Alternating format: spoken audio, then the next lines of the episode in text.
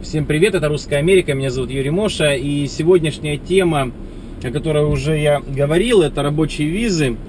И сейчас я расскажу, э, ответ, отвечу на вопрос, который больше всего все-таки спрашивают. Вот, э, объясните, в чем отличается, например, виза L1 от визы HB.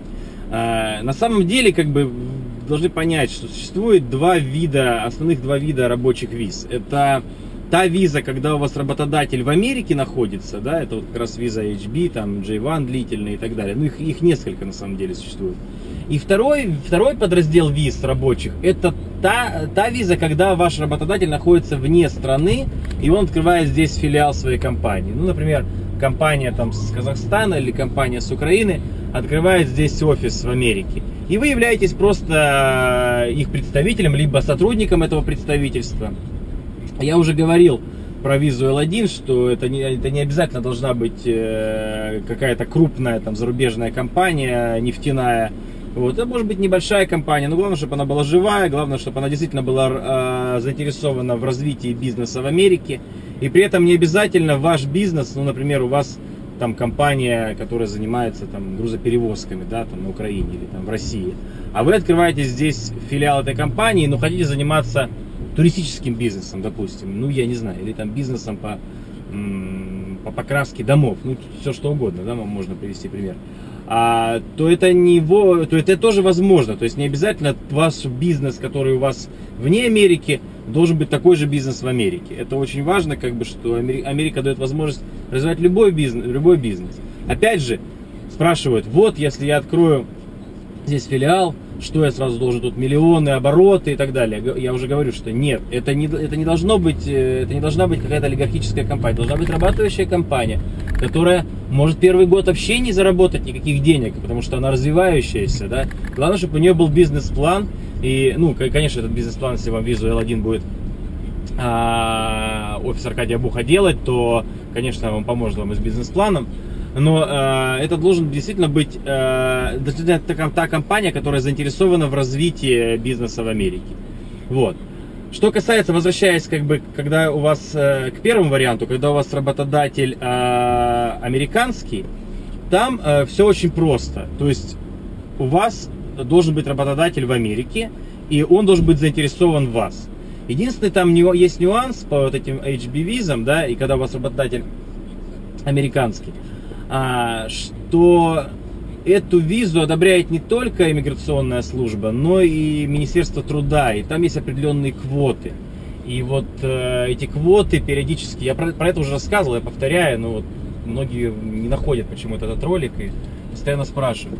Эти квоты есть по определенным профессиям, и вы должны быть уникальным специалистом в чем-то, чтобы вы действительно прошли. Хотя, например, в моей как бы практике жизненной я видел людей, которые не обладали определенными какими-то профессиями, получали HB-визу.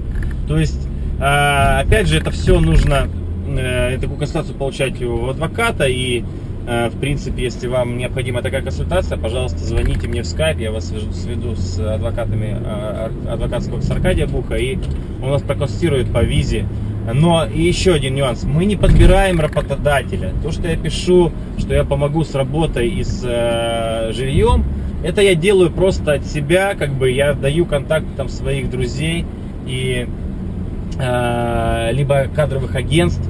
И, но это никаких гарантий я дать не могу, потому что, сами понимаете, если вы э, не специалист или вы там э, не обязательный человек или там ну, ну вы не подаете работодателю по определенным причинам, то вас просто не возьмут на работу. Какой бы он знакомый мой не был, это бизнес, и здесь э, в Америке это особо чувствуется. То есть здесь, здесь, здесь люди привыкли работать, да, здесь люди зарабатывают хорошие деньги, здесь люди, каждый человек может купить себе через какое-то время квартиру, каждый человек может там через там, 3-4 месяца купить себе хорошую машину, но надо работать, надо пахать.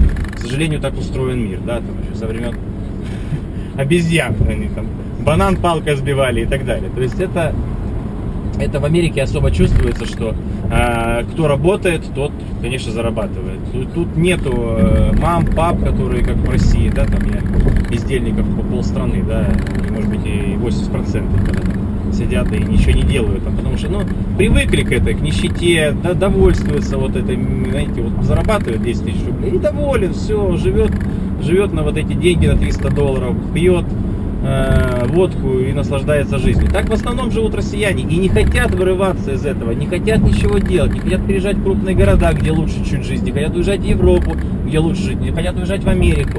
Устраивает, живите там. Это я уже перехожу, знаете, на эмоции, потому что, ну, честно говоря, достали эти комментарии, что я там агитатор Обамы и сотрудник Госдепа.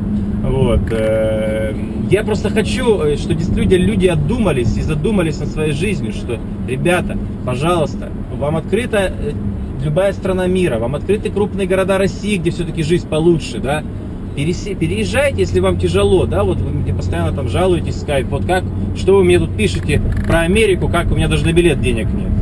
На билет можно найти деньги, продать можно что-то, занять можно деньги и так далее. Как люди, я уже приводил кучу примеров, приезжали в моем окружении, вон за столем вы, наверное, видели, который, на котором я там тост произносил в предыдущих роликах.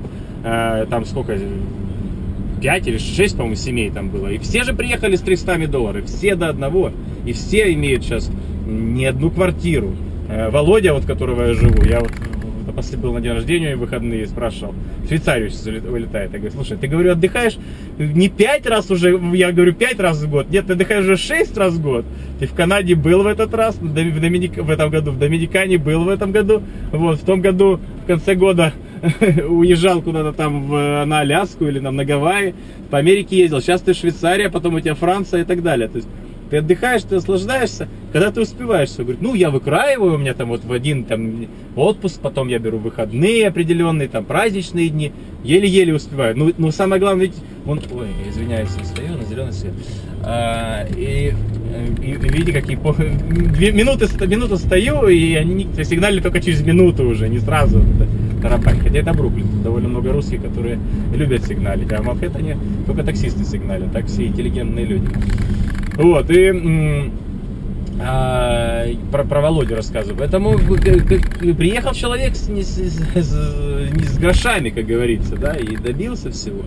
Поэтому, если хотите работать в Америке, и либо чтобы вам э, вы найти здесь работодатель, либо чтобы российский работодатель какой-то вас отправил спросите у знакомых. Кто-то хочет, может быть, может быть, у вас нет бизнеса, но кто-то хочет э, открыть как бы здесь филиал, и вы можете поехать, в вашем же окружении есть какие-то предприниматели.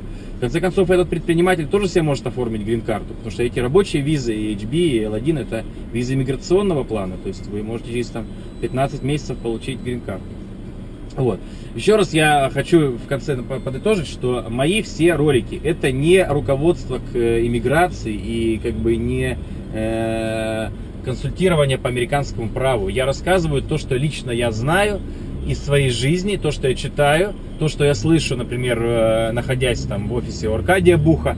Но если вам нужна действительно консультация по американскому праву, если вам нужна действительно четкая информация как получить рабочую визу в США, пожалуйста, звоните мне в скайпе, вас соединю с адвокатом квалифицированным, который имеет лицензию, и он вам обязательно все расскажет. Поэтому еще раз повторяю, мне тут э, говорят, вот он не адвокат, а он тут рассуждает. Я, я, я всегда говорил и всегда буду говорить, что я не адвокат американский. У меня даже нет юридического образования в России. Я, у меня э, образование экономическое. Понятно, что я там прошел все круги ада судов и, наверное, знаю Э, юридическое право России не хуже любого адвоката, но э, я не американский адвокат и даже не американский паралигал, поэтому э, если, опять же, повторюсь, если вам нужна консультация квалифицированного адвоката, то, пожалуйста, звоните мне в скайпе, обязательно вас сведу с адвокатским офисом. Я приехал на работу, пошел отвечать на многочисленные скайп вызовы. Вот, кстати, еще один нюанс. У меня появилась э, помощница, ее зовут Евгения. Вот, и если я написал, в принципе, всем ее данные, если я вдруг не ответил по каким-то причинам, ну, может быть, я занял, занят, вы можете позвонить Евгении, она обязательно с вами выслушает вас, вашу проблему и все как бы вам расскажет. Если, конечно, ну, нужна будет моя помощь, она со мной свяжется, либо свяжет вас с адвокатом. Спасибо. Продолжать буду видео из машины. Накопил очень много мыслей новых. Обязательно расскажу про мое отношение Pussy Riot, э, про их суд, который состоится 17 э, числа. очень прошу москвичей э, прийти э, к суду и как-то поддержать девочек. Хотя, конечно, наверное, их эта помощь будет посредственная, потому что, конечно, задача Путина посадить этих девчонок в тюрьму и такой вот человек. Ладно, про это попозже расскажу. Пока.